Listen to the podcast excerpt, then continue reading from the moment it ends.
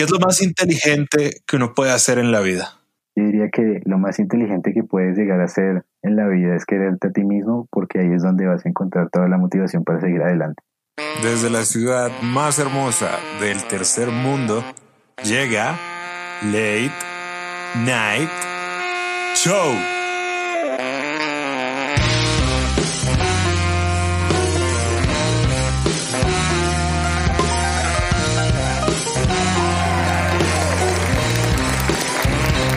Gracias, gracias, gracias. Bienvenidos a Late Night Show. Yo soy David Botero y este es el episodio número 2. Es, creo, el día 130 de la cuarentena y la verdad esta ha sido una semana en la que me ha costado dar con noticias para hacer el monólogo. Todo lo que pasa tiene que ver con el COVID y se me agota el material con el COVID. En fin. Adiós definitivo al Transmilenio por la séptima. Claudia López dio una declaración de que hubo algún problema legal en torno a la licitación para el Transmilenio en la séptima. El punto es, ya no va a suceder. Y ahora los vendedores ambulantes se lamentan porque perderán tremenda expansión de negocio. Un estudio revela que la restricción a los parrilleros en realidad no reduce el crimen en la ciudad. Y yo me pregunto, ¿en serio había restricciones? El precio del dólar en Colombia tiene tendencia al alza. Parece que 2020 es un gran año para hacer modelo webcam. Se da a conocer el precio de las vacunas contra el coronavirus. Irían desde 180 mil hasta 220 mil pesos. Es solo cuestión de tiempo para que emprendedores paisas saquen una en 200 y tres en 500. Una gata resulta ser el primer animal contagiado con coronavirus. El caso ocurrió en Reino Unido esta semana. Yo solamente espero que todo esto no termine en una catástrofe. Recuerden seguirnos en Instagram como Late Night Show, en Twitter como Show Late o en Facebook como Late Night Show. Pueden escucharnos en Spotify, Google Podcast, Apple Podcast, Anchor, Evox, Spreaker, YouTube. Y si hay alguna otra plataforma en la que a ustedes les guste escuchar sus podcasts, pero que nosotros no estemos ahí, avísenos y con gusto subiremos el programa ahí. Si quieren apoyar este proyecto, compártanlo con sus amigos, familiares, vecinos, colegas y amantes. El invitado de esta noche es un viejo amigo. Es un hombre que prefiere verse a sí mismo como un animal. Pero aún así no deja de ser todo un caballero.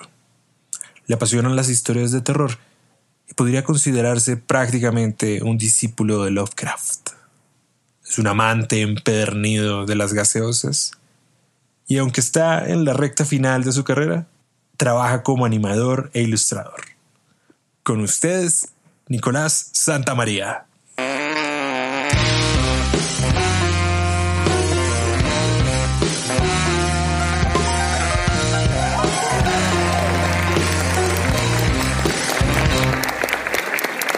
Gracias, gracias por recibirme hoy. ¿Cómo has llevado la cuarentena, viejo amigo? Ah, bien, eh, pues bastante bien. Digamos que eh, para mí el diario vivir es, es estar encerrado por cuestiones de carrera y porque pues yo no soy muy, muy sociable en ese sentido. Entonces yo siempre me la paso es en, en casita. Entonces, pues esto que ahora la, la cuarentena hace que todo el mundo se quede en casa y que la gente pierde el control y siente las ganas de salir, bueno, pues yo realmente no siento eso. Yo estoy normal, como si no hubiera pasado nada. En estos momentos, ¿qué ha sido lo mejor y qué ha sido lo peor de la cuarentena? Mm, yo creo que lo mejor ha sido que la gente de alguna manera ha, ha, empezado a darse cuenta que, que las cosas pasan, o sea, que no, que por nosotros estar aquí en Colombia no, no estamos exentos de los problemas de, los países, digamos, grandes. Y, lo peor, em, pues yo, pues como te digo, yo como casi no salgo de la casa, pues no estoy muy pendiente de las cosas que pasan y yo no veo noticias porque para mí ver noticias es como un poquito masoquista, ¿no? O sea, las noticias siempre están, siempre está algo pasando, algo malo y ahorita pues con, el, con el virus pues es, yo no hago eso, entonces yo trato como de alejarme un poco de todo eso y vivir en mis cosas. O sea, ya de por sí tengo suficientes problemas como para ponerme a, a generalizar mis problemas con los del mundo también. Entonces... Por cierto, hay una cosa que siempre he querido saber de ti y es que tú te consideras más un ilustrador que anima o un animador que ilustra. Y botero, me, me, pones a pensar porque es, eso también es una cuestión que, que yo me preguntaba mucho, sobre todo últimamente. Y es porque, verás, cuando yo empecé a trabajar en el proyecto de grado, eh, me di cuenta de, de, varias cositas. La primera es que yo no me llevo muy bien con proyectos que son muy extensos. Y pues eh, en cuestión de animación, pues eso es un poco complejo porque pues todo acaba siendo extenso en algún momento, ¿no? Pero claro. Em, cuando digo extenso son, digamos, duraciones muy largas, digamos. ¿Podrías decirme como exactamente con cuánto tiempo es una duración larga y una duración corta? Para mí, cuando ya pasa los 20 segundos, ya eh, tengo que estar pendiente de, la calidad, porque por lo general, cuando son secuencias muy cortas de acciones muy, digamos, eh, leves o entre comillas fáciles de animar, yo me enfoco es de, de, sacar un resultado rápido para saber que lo que estoy haciendo está funcionando bien. Pero cuando estoy trabajando en una secuencia más compleja, que digamos, por ejemplo, tenga varios personajes, ahí sí ya me tengo que poner en la tarea de que desde el principio las cosas estén funcionando, porque en caso de que yo llegue al final y no haya funcionado en el, en el progreso, eh, digo, en el, en el transcurso, todo el progreso que, que, que hice pudo haberse perdido o pudo no funcionar de la manera en la que yo esperaba que funcionara. Entonces, es complejo. Entonces, Pero sigo sin saber, ¿Animador que ilustra? o ilustrador que anima?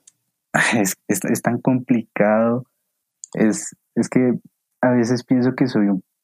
Me, me, inclino por un lado y luego me inclino por el otro, porque a mí me gusta mucho ilustrar, eh, pero eh, cuando me pongo a animar demasiado, digo, no, suerte, ya, o sea, se me empiezan a ir como la motivación y recuerdo que yo también puedo hacer piezas muy bonitas que funcionen muy bien siendo estáticas.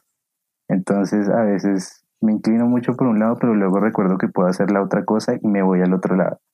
Entonces es un poquito entre los dos. Entiendo que en el mundo de la animación, como en casi cualquier industria hoy en día, hay mucha explotación. Mm. Y tengo entendido que los animadores de casi cualquier índole, sea de publicidad o sea de, no sé, medios de comunicación o también entretenimiento, lo que sea, tienen que pasar demasiadas horas de trabajo y tú crees que vale la pena explotarse con tal de hacer un buen trabajo, con tal de dar un buen producto? Yo creo que eso también es un gusto adquirido que uno va ganando dependiendo de la pasión que uno tenga, porque eh, es muy fácil que tú entres muy motivado a algún lugar, algún estudio, por ejemplo, y mm, no te pongan a animar de una vez. O sea, es lo, es, mejor dicho, es lo que va a pasar, a menos que, mejor dicho, tú seas un pródigo y ya sepan que, que eres competente para cosas muy avanzadas. Pero cuando tú entras, eh, no, es muy probable que ni siquiera te pongan a animar, sino a dibujar algunas cosas.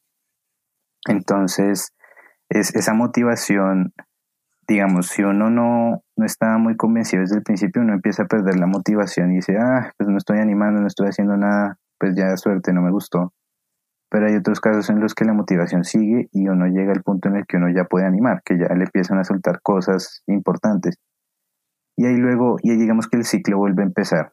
Y listo, ya empecé a animar, pero ahora es que tan cómodo me siento animando esto. Y ahí ya es dependiendo de la pasión que uno tenga para dedicarse a hacer ese nuevo trabajo con toda la voluntad posible.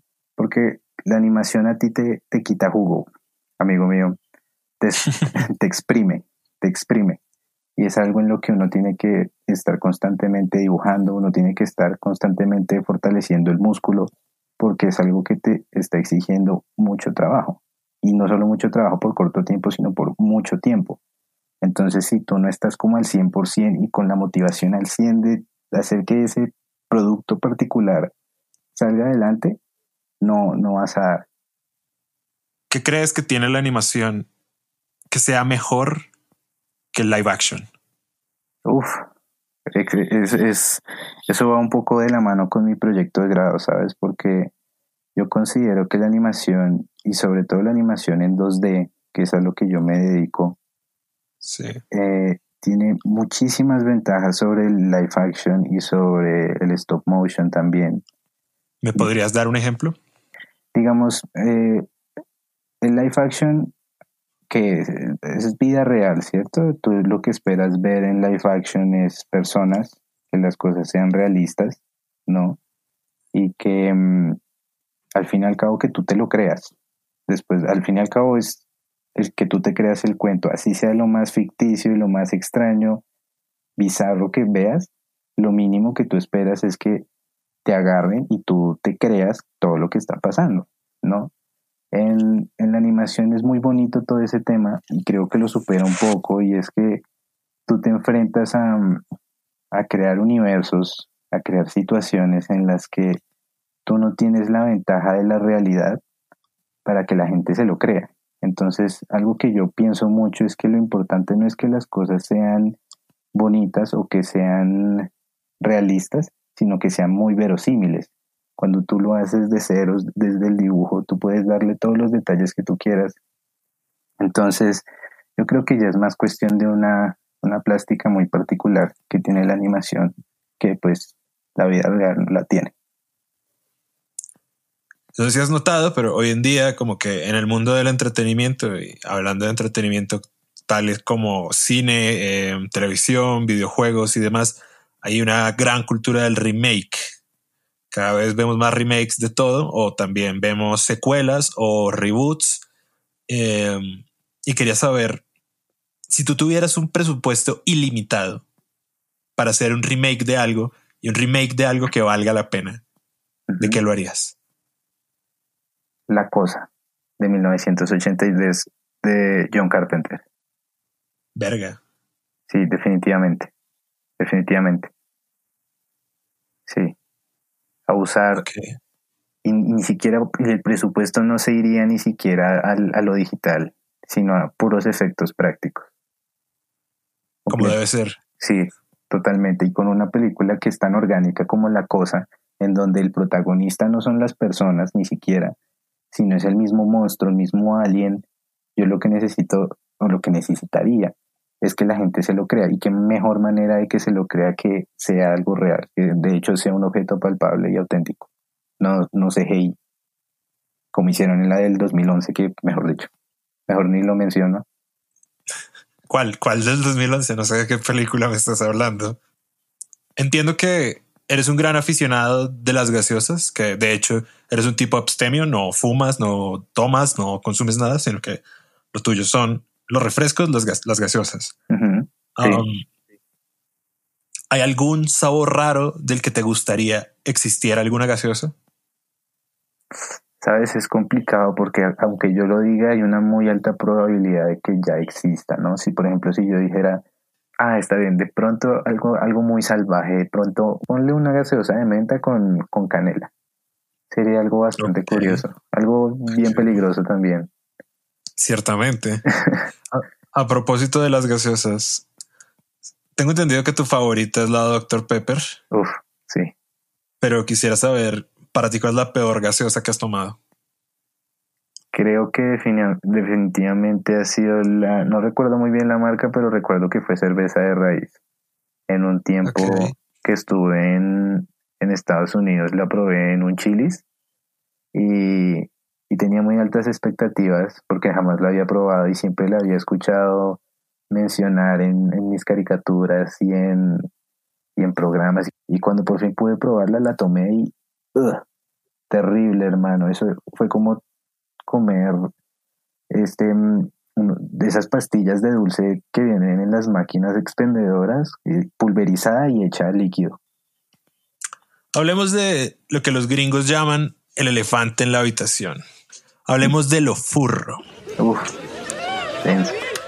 Este, para los que no sepan, para nuestros oyentes, eh, lo furro o lo furry en inglés, que es del nombre original de donde viene esto, es una subcultura de Internet de gente que tiene gusto por la ficción con animales antropomórficos o que se identifica con animales antropomórficos. Pero quisiera saber para ti, viejo amigo, ¿qué es ser furro?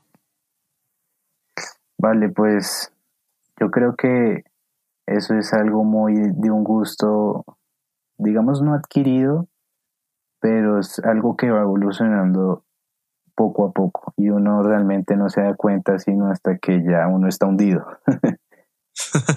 Entonces, em, porque muchas, fíjate que hay muchas personas que comparten muchos gustos con, con los furries, con los furros, pero pues no se consideran con, eh, como parte del, del fandom, ¿no? Porque pues no los mueve de la misma manera. Entonces, yo creo que para alguien ser furro sería como estar metido dentro del cuento eh, de una manera un poco constante, ¿no? Porque eh, una cosa es que a uno le gusten los animalitos de Disney porque se ven bonitos y pues hasta ahí llegó, se ven bonitos y es entretenimiento y ya. Y otra cosa es que le gusten a uno los animalitos de Disney porque uno ve en ellos como mm, cierta explotación artística que uno puede sacar, o al menos desde mi lado, yo me muevo más es por el lado del arte más que cualquier otra cosa. Y eso es, por ejemplo, lo que a mí me llama mucho la atención. Y es que, eh, y también va un poco de la mano con el 2D de lo que te decía anteriormente, y es que cuando uno crea cosas, cuando uno dibuja cosas, uno tiene la posibilidad de expandir universos, de imaginar cosas nuevas, y si algo que tienen los furros, los furries, es creatividad al 100 y van muy de la mano con, con sus gustos por este tipo de animales, con este tipo de características de persona. Entonces, yo diría que ser un furro, digamos, ya full-fledged y al 100% es estar metido dentro del cuento constantemente y sentirse sobre todo cómodo con, con sus gustos y con las personas, ¿no? Porque también son personas muy abiertas, muy afables. Entiendo que hay algo que se le conoce como la fursona, que es como esta especie de avatar o alter ego furro que cada quien se crea.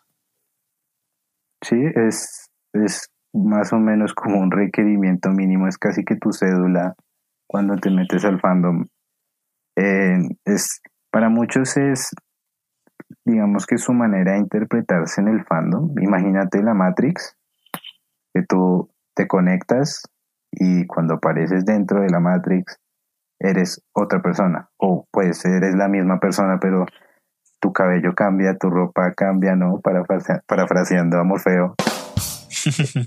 y también es un lugar, y pues como tú mismo lo dices, es un avatar con el que tú puedes hacer muchas cosas que no podrías en la vida real. Sobre todo también decir muchas cosas que no, no tendrías la misma libertad que decirlas en la vida real, sino es como otra personalidad que tú tienes, en este caso pues estaríamos hablando de una personalidad en Internet con la que tú te puedes abrir de muchas otras maneras con otras personas que comparten tus mismos gustos. Porque hay, hay cosas que, seamos francos, que decirlas en la vida real suena un poco extraño, pero decías, decirlas en Internet suena un poco menos loco y un, poco más fácil de, digerir. Y la fursona es básicamente, la persona escoge el animal, ¿no? Por lo general son animales, hay personas que lo llevan un poco más al límite y, mezclan especies o utilizan animales mitológicos, em, cogen incluso figuras eh, de leyendas o de, por ejemplo, en, la cultura egipcia hay muchos dioses que son mitad personas, mitad animales, sí. Y hay gente que, que, agarra eso y hace una fursona Anubis o Set, o mejor dicho, cualquier otra deidad que tenga medio apariencia de hombre, agarran eso y, y la utilizan. Se hacen su propio personaje con tal de, pues, de verse bonito, de verse atractivo y sobre todo que se vea cool, ¿no? Sabes que me encanta que hayas mencionado eso de la mitología porque yo muchas veces veo que hay como un raye en internet contra los furros como si fueran, no sé, el cáncer del mundo. Y pues, la verdad es que son gente muy guay, gente muy bien, todos son muy queridos, de hecho. Um, pero lo que creo es como que mucha gente cree que esto de lo furry es algo nuevo y la verdad es que no. O sea, yo siento que de hecho es algo súper antiguo, como que la idea de la identidad antropomórfica, siento que es algo súper antiguísimo o antiquísimo, como se diga, coño. Pero sí, sabes, como que esta, esta forma de representar al hombre combinado con animal es tan antiguo, tan prehistórico, que yo siento que es una cosa casi que natural. Aún así, yo siento que todos tienen algo de furro por dentro, de hecho. ¿Tú crees que hay furros de closet? Sí, sí, sí, suele pasar, pasa mucho, pasa mucho y hay gente que incluso eh, trata de, negarlo, ¿no? De negarlo y, negarlo muy duro, porque pues eh, es verdad que la cultura no está, digamos que no siempre es muy bien vista y hay gente que el solo hecho de pensar que lo puedan a uno o lo puedan a él o ella como agrupar con ellos, con los furros, ya es algo que, que provoca mm, no gracias, sí, como no me, no me comparen con ellos, así yo mismo comparto los gustos, ver lo que representan y ver lo que han hecho. Y pues la gente tiene la costumbre también de ver solo las cosas malas en vez de las buenas en torno al mundo furry eh, está como siempre ligado el tema del erotismo y la pornografía. Mm. Ser, ser furro estrictamente requiere como de tener esa sensibilidad, gusto y deseo sexual antropomórfico, maldita palabra, o es algo inherente y no necesariamente hace falta tener ese gusto sexual antropomórfico para ser furro.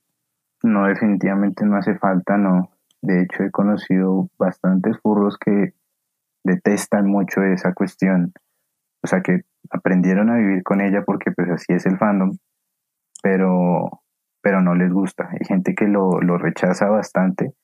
Hay gente con la que tú medio lo mencionas y ya te empiezan a, ya te paran y dicen, espera, yo no me meto en eso, yo no hago eso. Así como hay unos en los que la primera palabra que te dicen de una vez te va remitiendo a eso también. Ok. Entonces, hay de todo, hay de todo. Definitivamente no es necesario y sí sería muy eh, lindo que la gente empiece a notar que no es solamente de lo que se trata el, todo el furry fandom, ¿no? La gente lo asocia mucho con, ay, le gusta sofílico, sofílico. Y pues uno aprende a tomarlo con humor yo ya el día de hoy yo me río, ¿no? Es bastante y de hecho les continúo el mame mandando memes al respecto y todo. Pero pues no se trata de eso.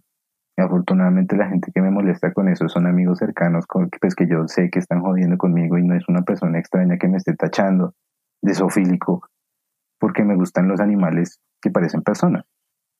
Y, pero pues ahora que lo mencionas con el tema del erotismo, eso también vende mucho dentro del mismo fandom vende muchísimo.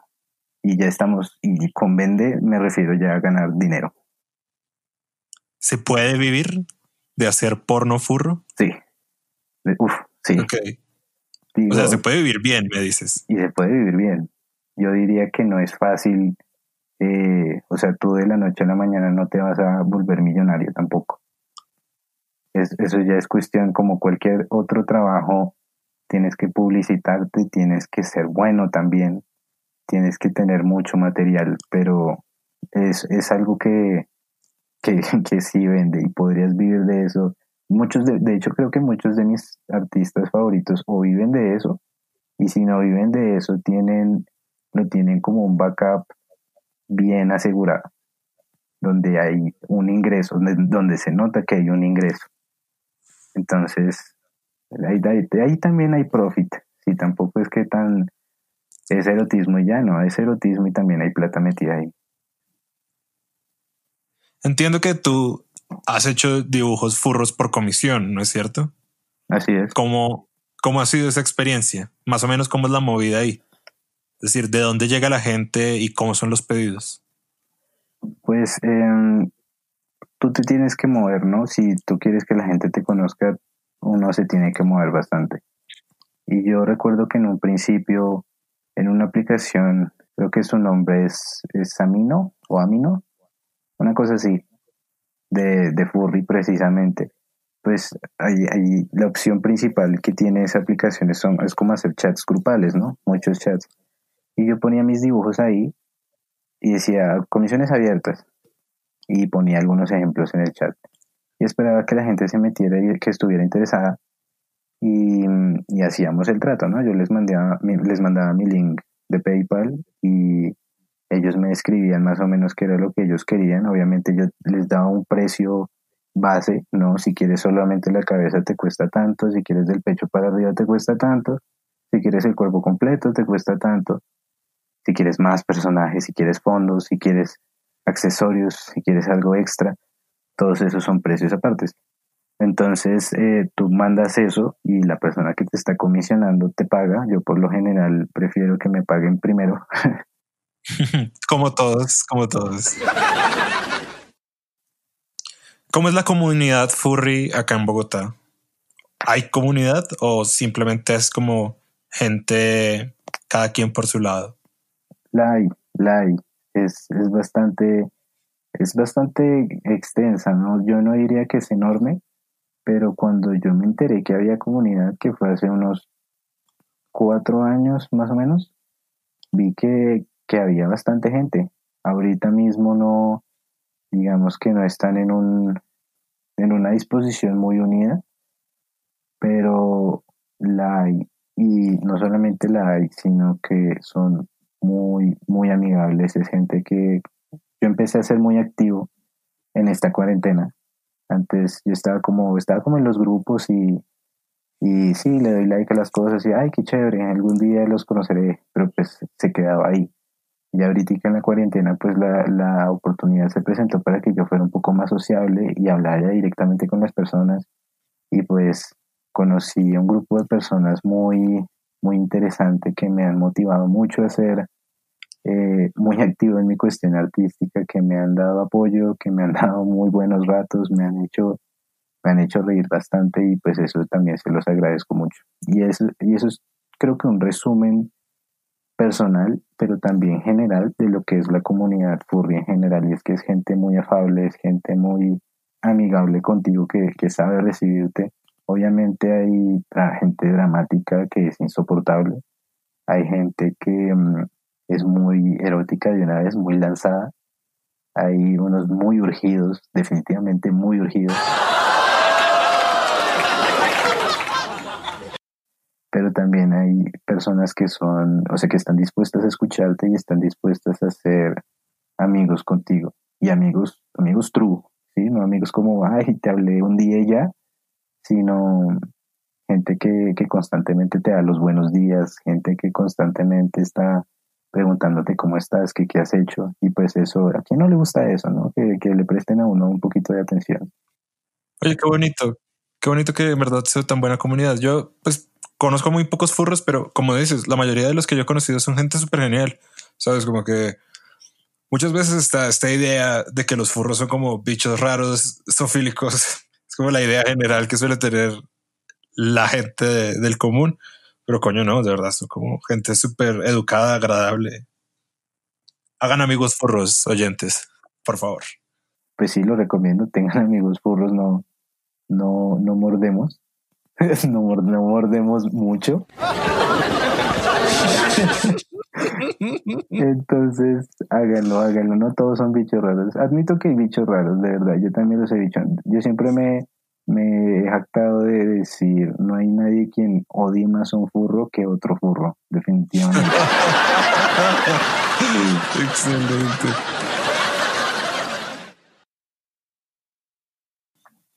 Bueno, para terminar con el tema de los furros, quisiera saber, ¿podrías contarnos cómo es tu fursona?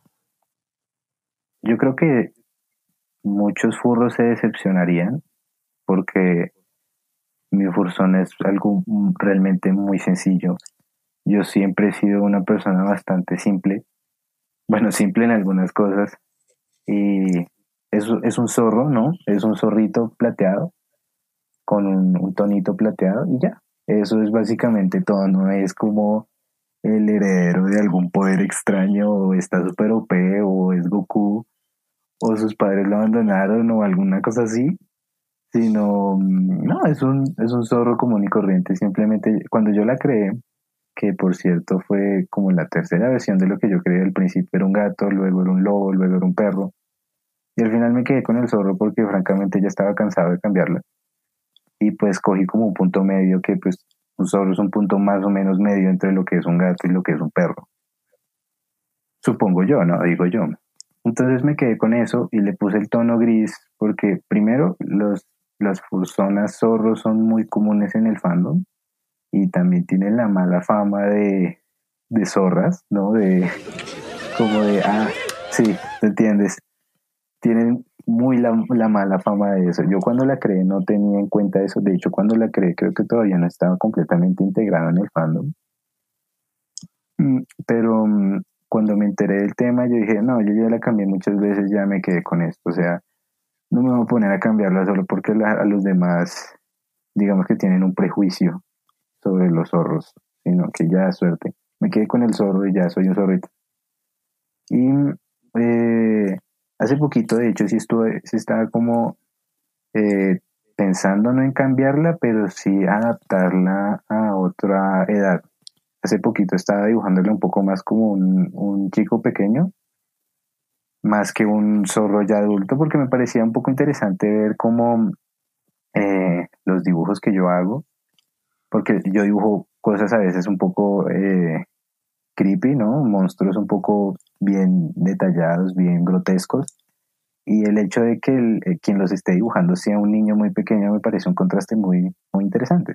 Em, y ya, creo que eso más o menos cubre lo que es mi fursona. Me, me, gusta que hayas mencionado sobre tu fascinación al terror, eh, el miedo y lo perturbador. Yo siempre quiero saber, ¿tú le tienes miedo a algo? Uf, hermano, yo creo que lo que le tengo miedo es al mismo miedo, porque cuando yo pienso a que le temo nada viene en mente, pero cuando pienso en alguna situación muy específica, ahí sí me empieza a dar un poco más de terror. Si yo mismo me imaginara, yo no soy claustrofóbico, o al menos no porque no he tenido una situación que me active la claustrofobia. Pero si, por ejemplo, estuviera encerrado en una cueva y las paredes se me cerraran y no pudiera moverme y tras de todo no pudiera ver nada, pues cómo no sentir miedo en una situación así.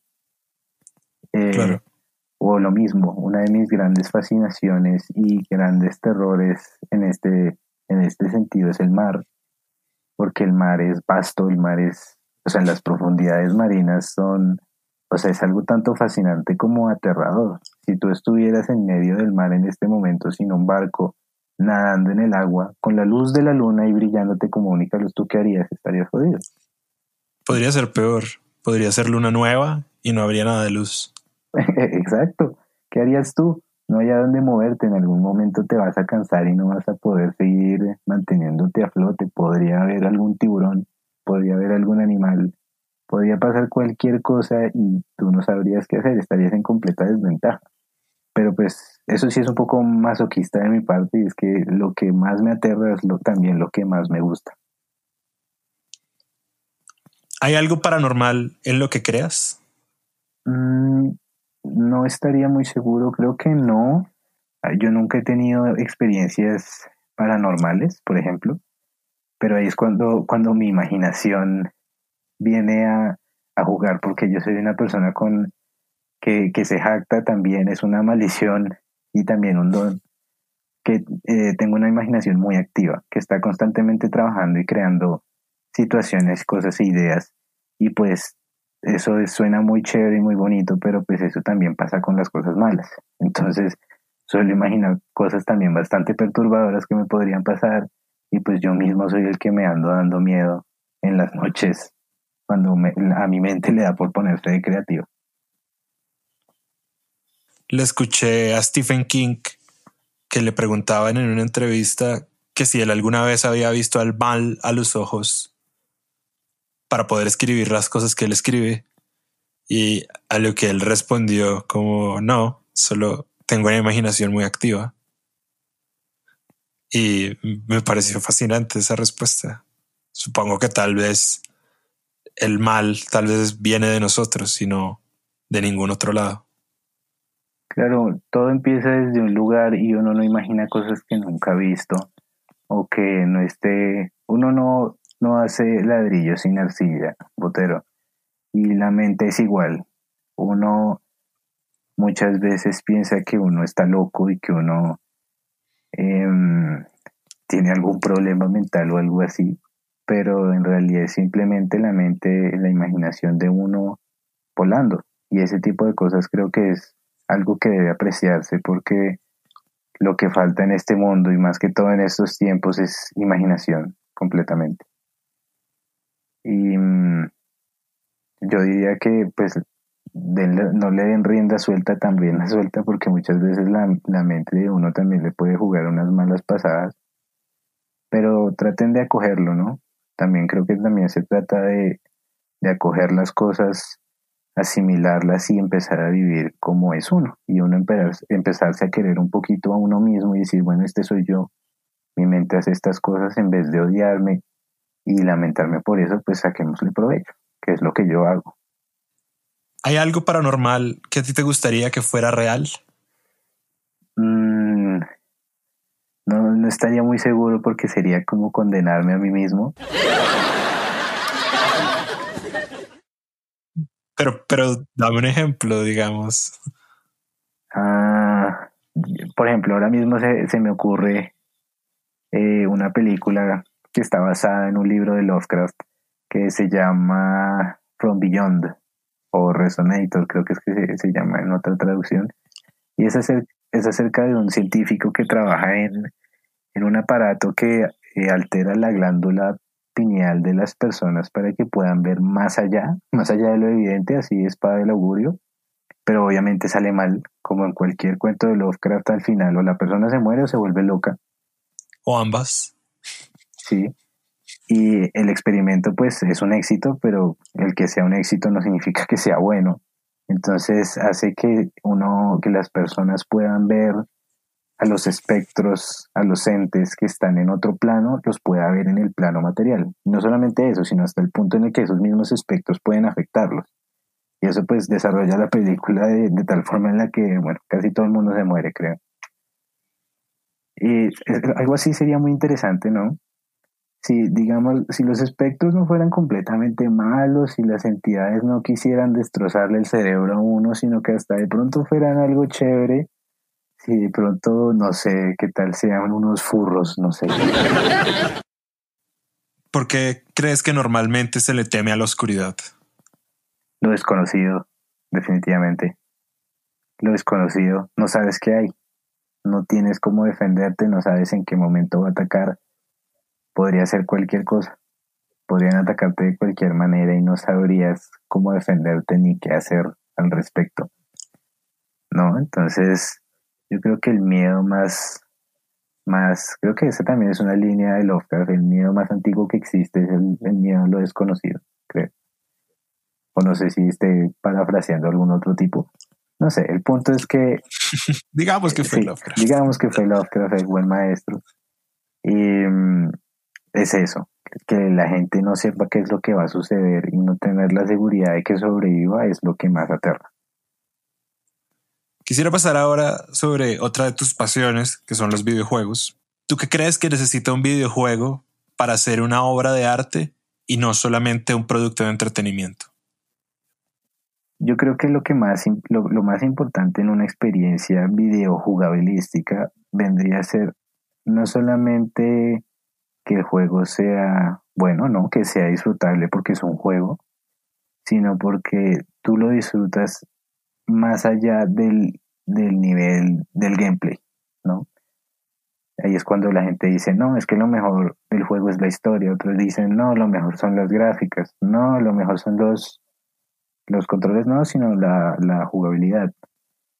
Y yo pienso que es una mezcla de todas, de todo un poquito.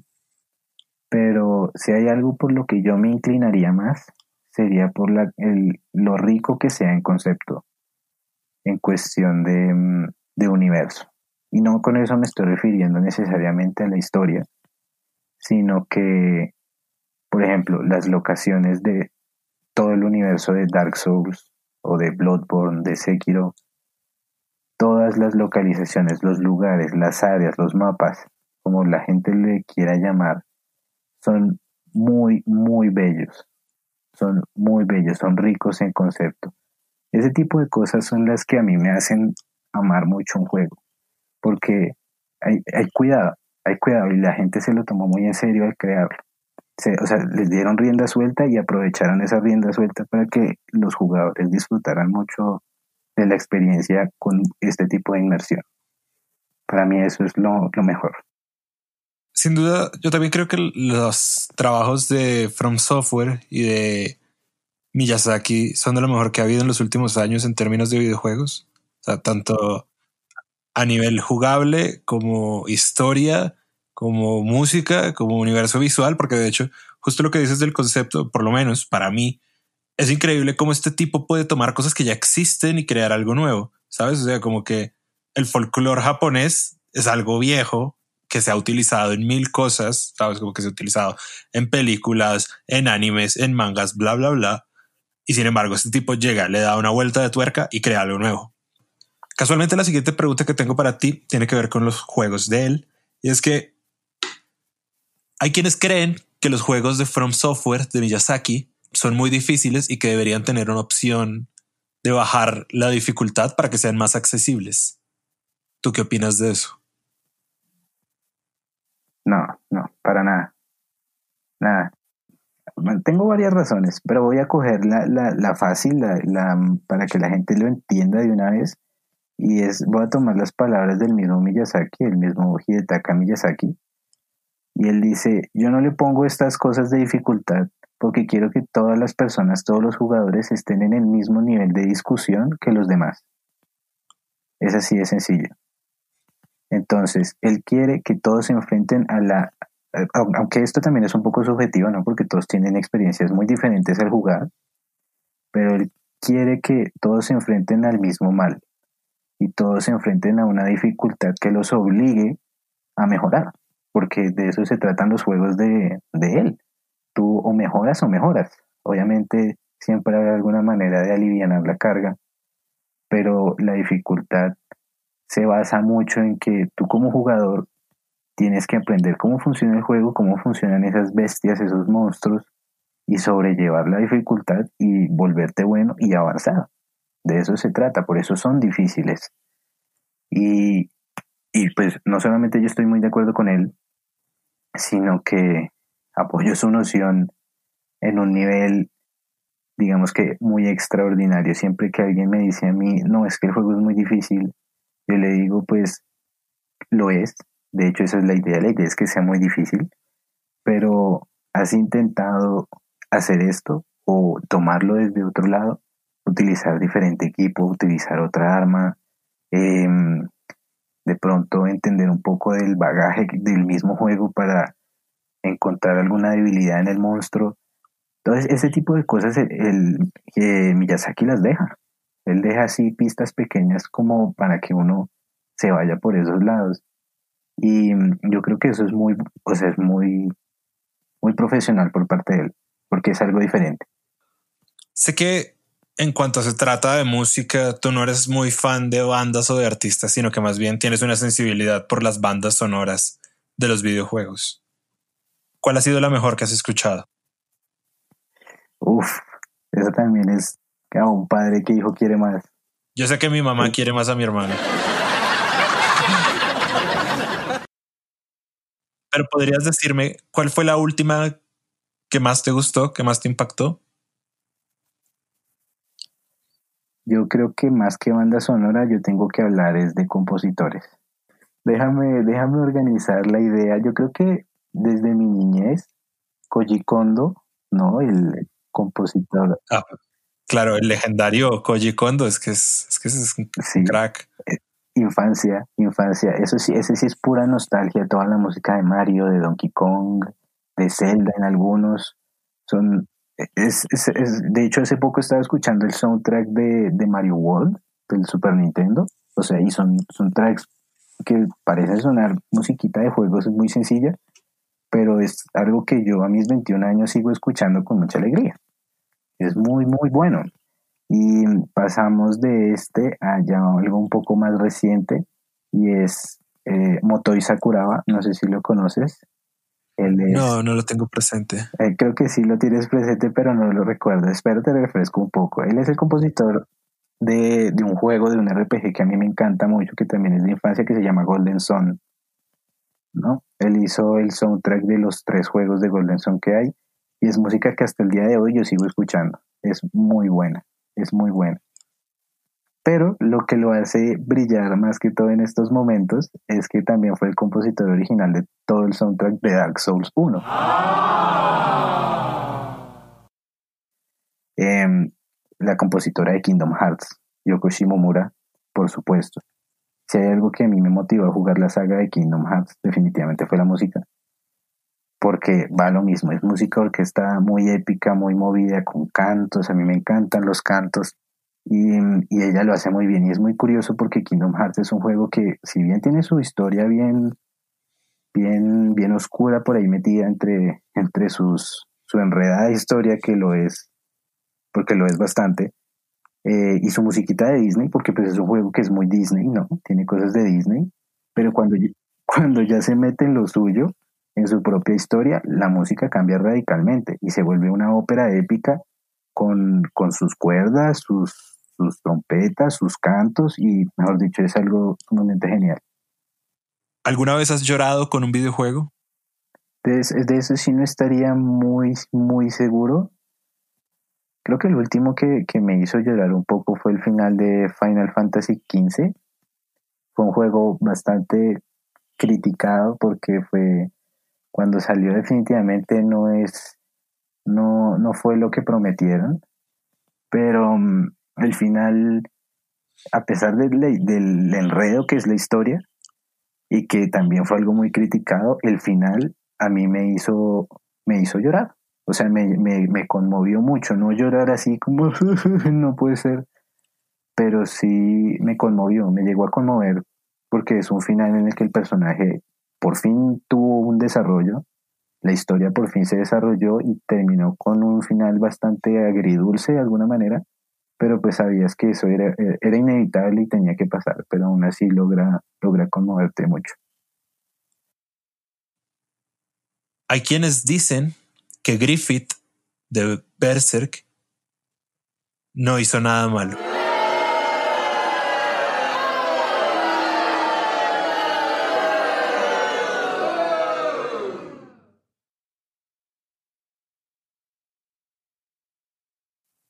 Yo, por cierto, que es para mí es también una de esas obras maestras. Es, para mí el Dark Souls del manga.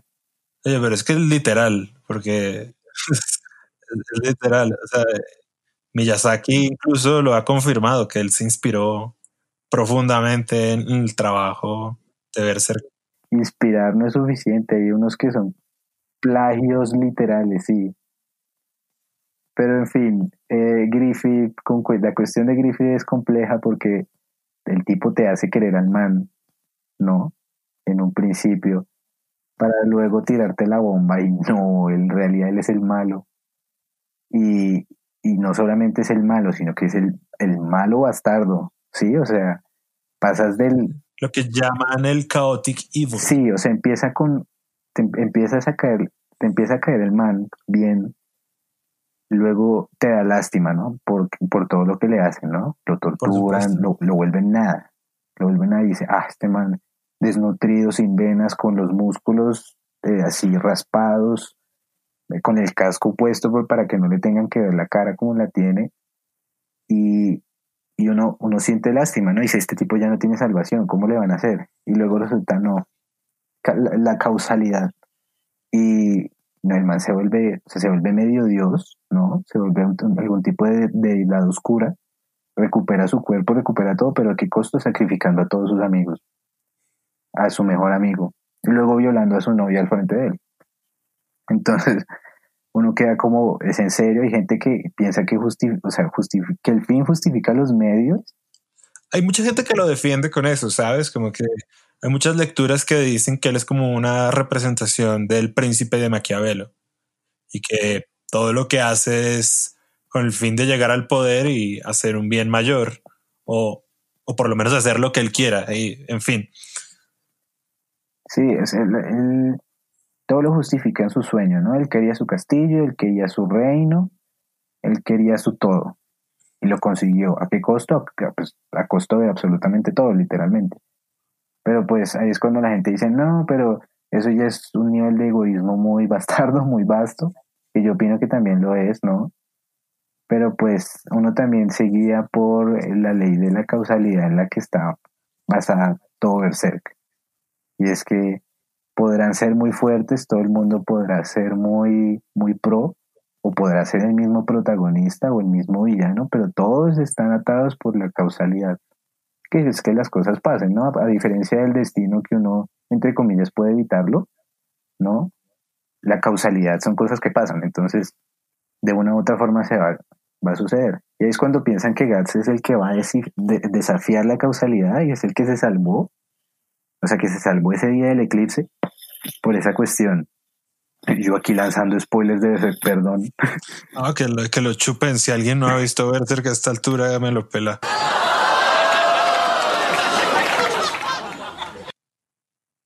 Además, nadie escucha este programa, tranquilo.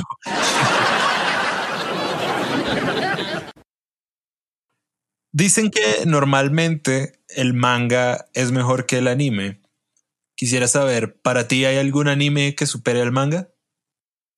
Es que depende, porque ya, está, ya estaríamos hablando de que tiene uno que no tiene el otro, y pues lo que tiene el anime es que se mueve, básicamente.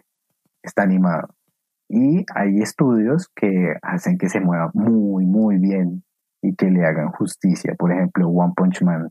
O sea, eh, tú ves el, tú ves el arte de One Punch Man y es, alto, y es algo que, que está entre los tops. Cerca, de pronto no va a haber pero tiene un nivel de detalle absurdo y tiene unas bestias dignas de Berserk completamente. Pero es que la diferencia es abismal. O sea, porque el otro, el, la obra original, el webcomic, e, e, es, aberrante. Oye, sí, eso es un muy buen ejemplo. Lo no, no, hay nada más que decir. Siguiente pregunta. en fin, pero pues tú ves la primera temporada animada de One Punch Man y es bestial. O sea, eso es calidad de animación ya, eso es puro Sakuga, hermano. Sakuga. Mm, que por cierto es un término que utilizan los japoneses para la animación de alto presupuesto. ¿Tú crees que la piratería atenta contra el anime y el manga? Yo creo que la piratería atenta contra todo, pero pues llega un punto en el que no importa como a rayos ahora el, el sujeto no va a poder comprarse tres aviones. Creo que en algún momento parodiaron eso en South Park, que las, las celebridades se ponían súper tristes porque la piratería evitaba que se, se pudieran comprar cinco mansiones. Entonces ahora solo se pueden comprar dos. Yo personalmente apoyo bastante la piratería, pero con una condición, y es que si se trata de un producto independiente, como muy chiquito, de algún autor, trátese de lo que sea, ¿sabes? Sea un libro, un cómic, un álbum, un videojuego, una película, lo que sea. Si es algo pequeño, procuro comprarlo y no caer en piratería, a no ser que sea una vaina de otro país y me cueste mucho conseguirlo. Pero de resto, todo lo que llamamos industria AAA, o sea, como todo lo que es Hollywood, EA Games, bla, bla, bla, que para mí eso yo, lo, yo preferiría piratear todo eso. Mi computador que se llene de virus, maldita sea, porque esa gente de verdad no les hace falta el dinero. ¿Qué es lo más inteligente que uno puede hacer en la vida? No dejarse afectar de los demás, influenciar. Haz de cuenta que tú eres un niño nuevo en un colegio y nadie te acepta. ¿Por qué no lo sabes? Simplemente eres nuevo. Haz de cuenta que, que te rechazaron por ser el nuevo. En vez de tratar de dejarte llevar por lo que los otros digan de ti y te influencien de una mala manera y te hagan pensar menos de ti, lo mejor que podrías decir es ignorarlos a ellos, ¿no? Sostenerte bien en tu, en tu posición Y si sabe que yo no los necesito ustedes para ser una buena persona, yo sé quién soy y ustedes no me van a hacer falta para que yo mejore. Entonces, eso que de hecho es un poco una anécdota también personal, y es que la persona que yo soy en día, que pues estoy orgulloso de quién soy, estoy, soy muy afortunado de que no, no tomé malos pasos, ¿no? no me metí en problemas cuando era pequeño, o al menos no problemas graves.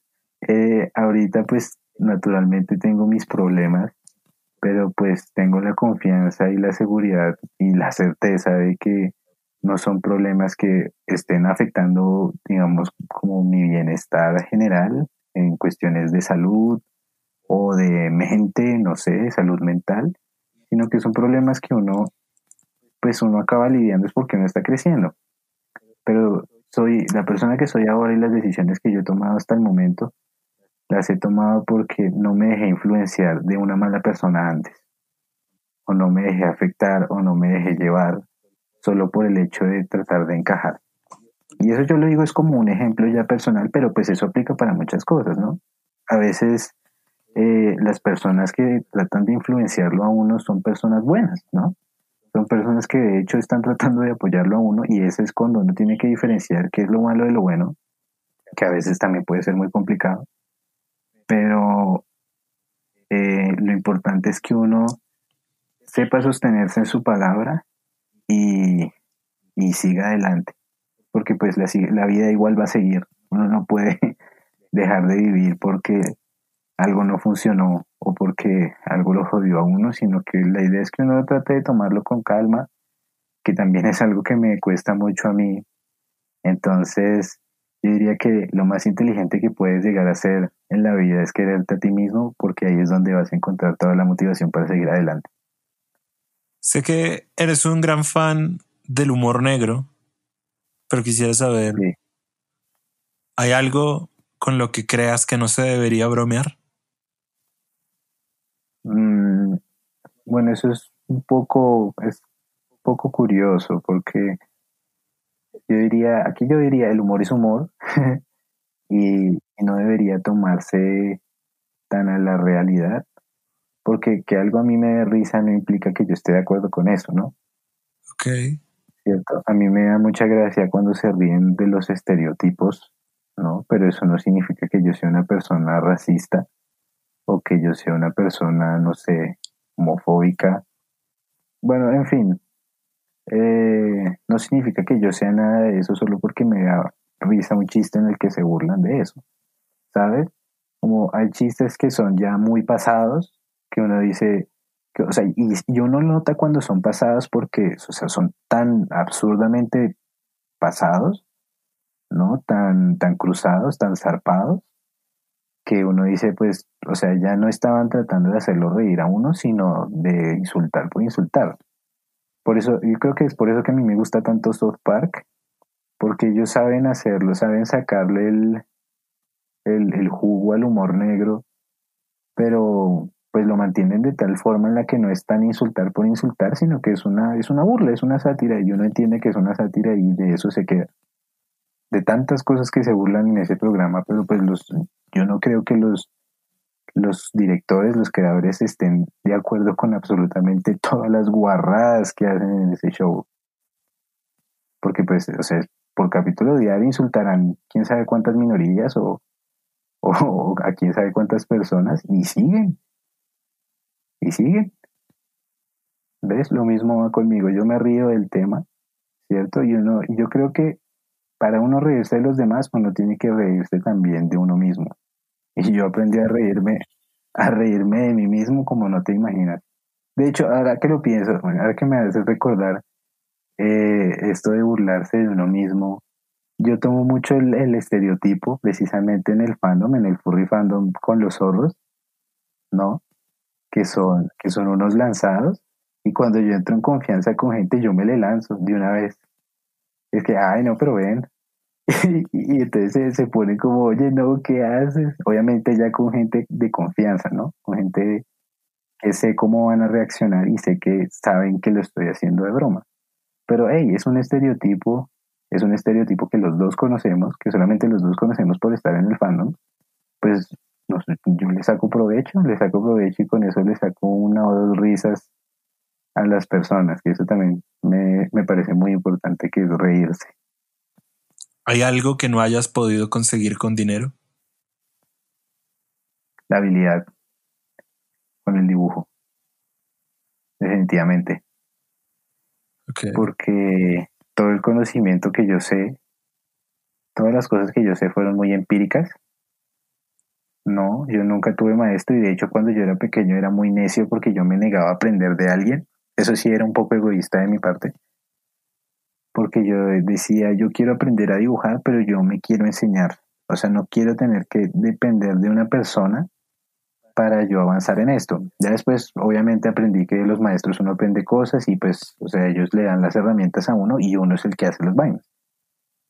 Pero eh, cuando yo era chiquito, yo sí era muy, muy necio y yo me lanzaba a dibujar y, y pues yo no pagaba tutoriales. De hecho, a mí hasta me daba pena tener que recurrir a tutoriales, que es algo un poco absurdo, ¿no? Ahorita lo, ahorita lo veo un poco, un poco tonto, pero sí, yo me negaba a ver a, que me, alguien me dijera que las cosas se hacen de una sola manera.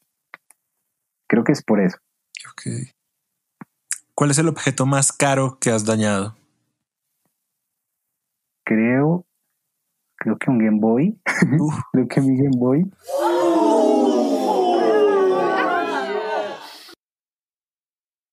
Pero fue culpa mía mi primer Game Boy porque cuando yo era chiquito era supremamente inestable con mi, con mi mal genio.